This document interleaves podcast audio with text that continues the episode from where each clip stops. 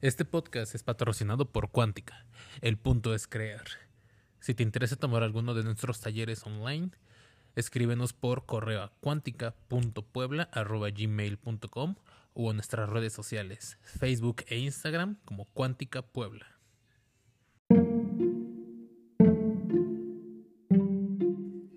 Hola, bienvenidos, bienvenida una vez más a un episodio de tu podcast favorito, Un rato con Honorato, el espacio en el que nada es real. Y perdón, perdón, perdón, sé que los tenía algo abandonados, ya creo que son dos semanas sin haber publicado un episodio del podcast, pero tengo mi razón. La verdad es que estuve diseñando mi primer taller online, eh, lo estuve preparando, lo estuve difundiendo y demás, y por ello es que no... Eh, le invertí tiempo al episodio, pero aquí estoy, aquí me tienen, listo para charlar una vez más. Y la verdad es que la respuesta del taller ha sido mejor de la que esperaba. Yo tenía la ilusión de que seríamos unos 60, 50 participantes y resulta que vamos en el grupo ahorita 160. Hice dos fechas y bueno, está la verdad súper padre quienes no lo han tomado, se los recomiendo. Pueden preguntarme con confianza en mis redes, mandar un mensaje y con gusto eh, estaré atendiéndolos. Hace poco vi la película de Soul de Disney.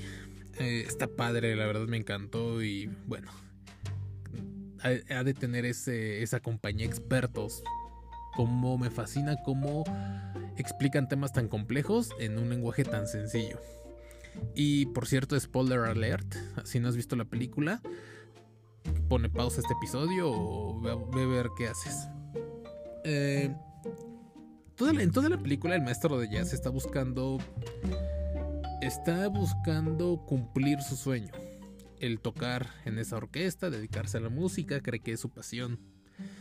Y toda la película está, está obsesionado con hacer eso. Una vez que logra su sueño, logra su cometido, se queda pasmado, se pregunta, ¿y ahora qué? Y la artista con la que toca le dice, pues lo que sigue es venir mañana, hacer lo mismo y así por el resto de tu vida. Y él le comenta, es que yo me esperaba algo distinto. Era es el sueño de mi vida, me apasiona, pero ya, es todo. Y a lo que voy es, creo que a veces, como seres humanos, tenemos ese vicio de menospreciar el proceso y de sobrevalorar el resultado. ¿Cuántas veces no te has imaginado, no te has pasado la vida persiguiendo esa felicidad, por llamarlo así, que te puede, según tú, provocar el cumplir algún sueño, alguna meta, algún objetivo, como le quieras llamar? Un ejemplo, cuando salga de la secundaria voy a ser feliz, cuando sea grande voy a estar pleno, cuando salga de la universidad y termine de la, de la carrera, ahora sí voy a encontrar plenitud.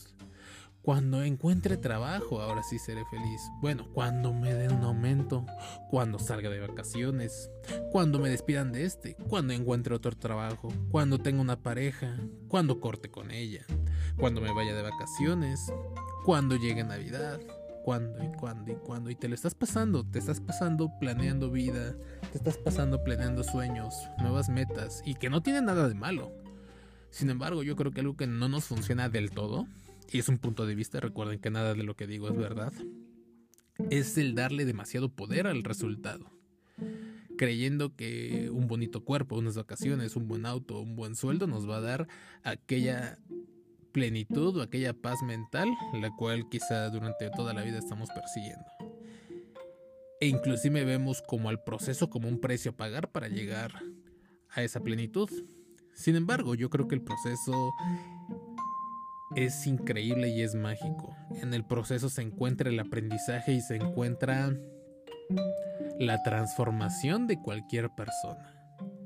Un ejemplo, imagina que quieres tener un lindo cuerpo, six pack y estar delgado, delgada.